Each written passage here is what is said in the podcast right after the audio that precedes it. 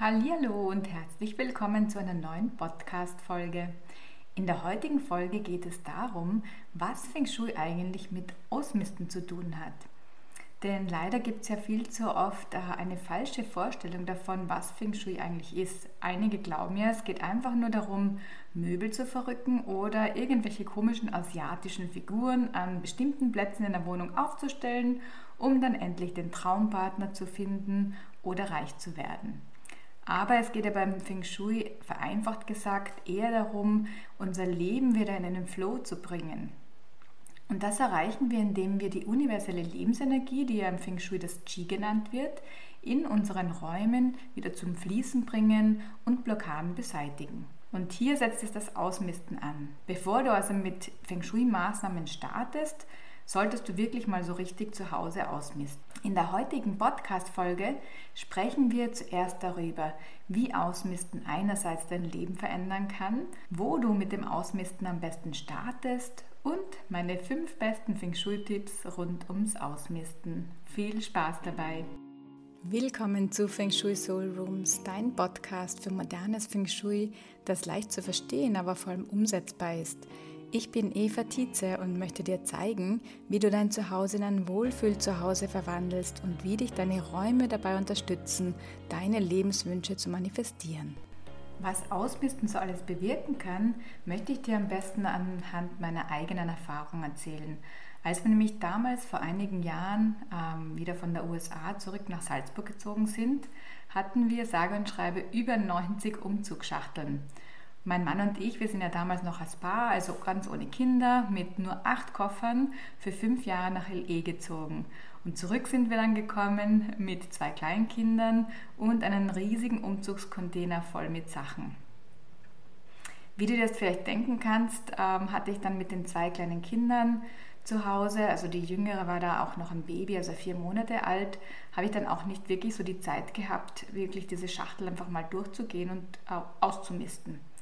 Und so kam es dann, dass wirklich über Monate hinweg diese Schachteln mit, mit diesen Dingen, die wir eigentlich gar nicht mehr brauchten, weil wir es einerseits doppelt hatten inzwischen. Wir hatten uns ja in der USA vieles neu gekauft. Aber wir sind auch draufgekommen, dass wir viele Dinge über die, die letzten Jahre, wo wir sie eingelagert hatten, auch gar nicht gebraucht haben und sie uns auch nicht wirklich abgegangen sind. Und diese Schachteln, die sind nun alle bei uns am Dachschoß gelegen und ähm, welches eigentlich dann unser Homeoffice bzw. Gästezimmer hätte werden sollen und die sind dort gestanden. Und diese Unmengen an Dingen, die wir eigentlich gar nicht mehr gebraucht haben, die haben mich so dermaßen runtergezogen, dass ich mich wirklich so richtig bleischwer gefühlt habe. Und tatsächlich war ich damals auch wirklich in so einer richtigen Krise und auch in, meinem, in meiner Angestelltenposition war ich auch nicht mehr so richtig glücklich. Ich habe mich ja damals schon seit einigen Jahren mit dem Thema Minimalismus beschäftigt und da habe ich schon aus eigener Erfahrung gewusst, wie, sich, wie gut sich anfühlt, wenn man einfach weniger hat, weniger Besitztümer und wenn das zu Hause atmen kann. Was ich allerdings damals noch nicht gewusst habe, war, dass Ausmisten eigentlich ein ganz wesentlicher Bestandteil von Feng Shui ist. Und wer mich kennt, der weiß, dass ich die absolute Research Queen bin und auf der Suche im Internet habe ich dann nach Tipps und Tricks äh, ja, einfach gesucht, um wirklich das Ausmisten zu optimieren. Und so bin ich dann auch auf Feng Shui gestoßen. Und von da an hat es mich dann eigentlich nicht mehr losgelassen. Ähm, also ich habe nicht nur begonnen, richtig auszumisten zu Hause, sondern ich habe auch damals meine Feng Shui-Ausbildung äh, gestartet. Und von da an kamen einfach immer mehr glückliche Zufälle in mein Leben. Ich habe die richtigen Leute kennengelernt, die mich dann auch ermutigt haben, mich selbstständig zu machen. Und das, obwohl es zum damaligen Zeitpunkt wirklich absolut keine Option für mich war. Und wenn dann wieder mal Zweifel gekommen sind, dann habe ich wirklich so Zeichen einfach vom Universum bekommen.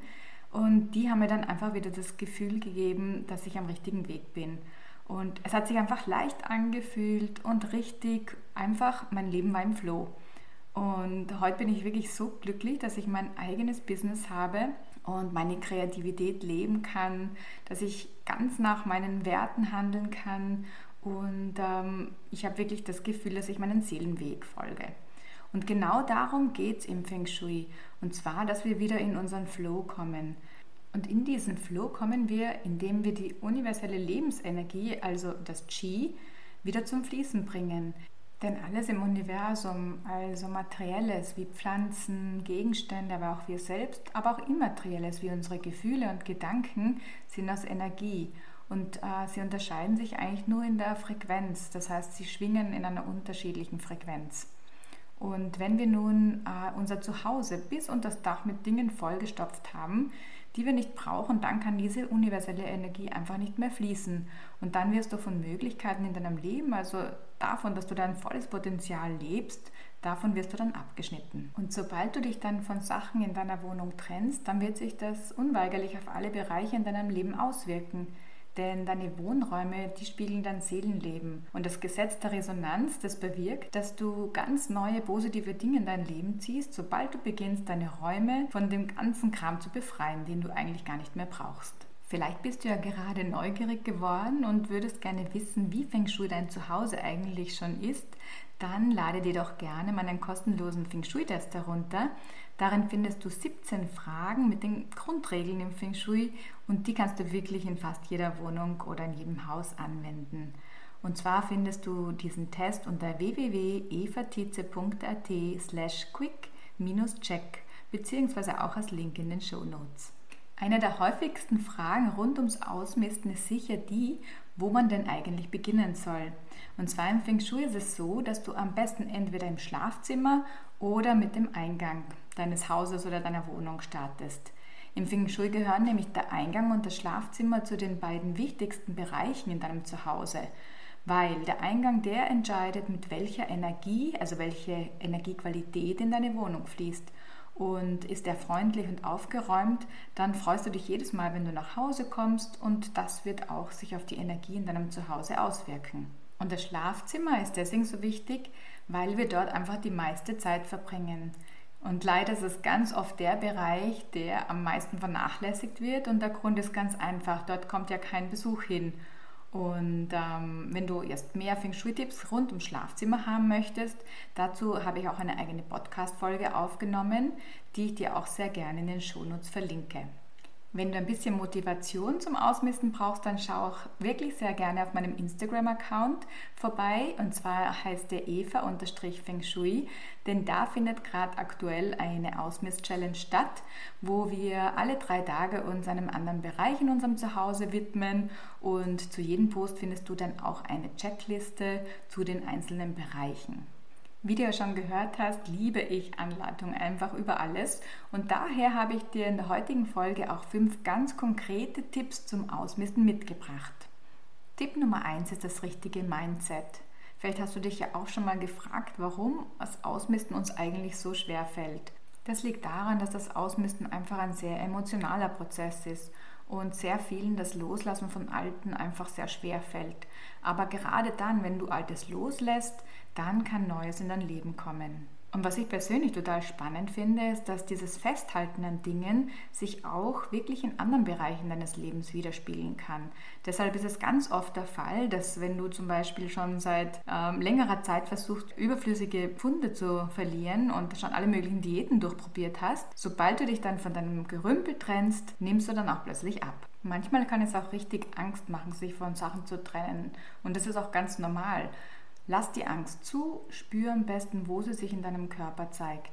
Und sobald du dann über den ersten Schreck hinweg bist, wirst du staunen, wie erleichtert und befreit du dich fühlst. Denn durch das Ausmisten lässt du auch emotionales Gerümpel, wie zum Beispiel Wut, Trauer oder auch andere negative Gefühle gehen. Manchmal kann es aber auch sein, dass du wirklich mit traurigen Erinnerungen konfrontiert wirst, wenn du da so deine Boxen durchgehst und wenn du dich dann bereit fühlst, dann nimm dir diese Schachtel und, oder diesen Schrank noch ein letztes Mal vor und dann kannst du damit abschließen. Denn unbewusst würde dich das einfach weiterhin belasten. Denn solange die Dinge bei dir zu Hause in deinen Räumen sich befinden, ist auch die damit verbundene Energie noch vorhanden. In Tipp Nummer zwei geht es nun darum, was denn nun die Dinge sind, von denen du dich trennen solltest. Karen Kingston hat in ihrem Bestsellerbuch Feng Shui gegen das Gerümpel des Alltags, das sie schon vor 20 Jahren geschrieben hat, von vier Arten von Dingen geschrieben, die man ausmisten kann. Punkt Nummer eins sind Dinge, die du nicht magst. Denn Dinge, die du liebst, die haben eine positive und starke Energie. Und so wird dein Zuhause zu einem Kraftort. Gerümpel hingegen, das behindert dich daran, wirklich dein volles Potenzial zu leben. Und ja, auch das hässliche Bild von deiner Tante, das darfst du ganz getrost weggeben, ohne ein schlechtes Gewissen zu haben. Manchmal halten wir an diesen Dingen aber auch fest, weil sie vielleicht viel Geld gekostet haben oder viel wert sind. Aber das ist, ist wirklich nicht wert, diese negative Energie, die du, die du damit bei dir zu Hause festhältst. Da ist es wirklich besser, dass du es vielleicht nochmal verkaufen versuchst und äh, somit hat auch jemand anderer Freude damit. Aber Achtung, wenn du dann deinen Keller monatelang mit Dingen zugestellt hast, die du noch verkaufen möchtest, da wäre es dann wirklich besser, dass du sie verschenkst oder entsorgst. Denn das heißt, setz dir wirklich eine Deadline, bis zu der du die Sachen alle verkauft haben möchtest. Aber dazu kommen wir später auch noch mal kurz dazu. Die zweite Art an Dingen, die du ausmisten solltest, sind die, die du nicht regelmäßig verwendest. Denn wenn du Dinge nicht benutzt, dann lässt das Energie stagnieren. Und das ist auch einer der größten Hindernisse beim Ausmisten, nämlich das Gefühl, dass du vielleicht irgendwann das nochmal brauchen könntest. Und ja, es kann schon mal vorkommen, dass wenn du was weggegeben hast, dass du es vielleicht einmal wieder bereust und dass du vielleicht ähm, dir denkst, du hättest es doch nicht weggeben sollen. Aber wirklich in den allermeisten Fällen ist es nicht der Fall. Und die Leichtigkeit und dieser Energieschub, der mit dem Loslassen zu dir kommt, der überwiegt wirklich bei Weitem die Kosten oder den minimalen Mehraufwand, den du hast, wenn du da was äh, dann doch wieder mal nachbesorgen musst. Der dritte Punkt an Dingen, von denen du dich ebenfalls trennen kannst, ist alles, was bei dir zu Hause keinen fixen Platz hat. Denn wenn in deinem äußeren Chaos herrscht, dann wirkt sich das auch auf dein Inneres aus. Und damit wären wir auch schon bei der vierten Art an Dingen, von denen du dich trennen kannst. Und zwar ist das alles, wovon du zu viel hast. Das können nun zu viele Möbel sein, das kann zu viel Deko sein, denn dein Zuhause kann dann einfach nicht mehr atmen und die Energie nicht mehr fließen. Kommen wir nun zu Tipp Nummer drei. Und zwar finde deine Ausmistmethode. Es gibt ja die unterschiedlichsten Methoden und jeder kommt mit einer anderen besser zurecht. Ich persönlich suche mir dann auch immer die Methoden raus, die zu mir und meiner Lebenssituation am besten passen. Und heute möchte ich dir einfach gern meine Favoriten nennen. Der erste ist mal auf alle Fälle, sich nicht zu viel vorzunehmen. Als Mama von zwei kleinen Kindern, dann habe ich einfach nicht die Zeit, dass ich mir einen ganzen Tag zum Ausmisten Zeit nehme. Und daher gehe ich dann wirklich lieber in Kategorien vor und äh, mache zum Beispiel, anstatt dass ich den ganzen Kleiderschrank ausmiste, zum Beispiel nur die Oberteile. Eine weitere Methode, die mir auch sehr hilft und die ich sehr, sehr gerne mag, ist die Vier-Schachtel-Methode. Dafür nimmst du dir einfach vier Schachteln oder vier Körbe. Und in die erste Schachtel kommt dann alles, was du verschenken oder verkaufen möchtest.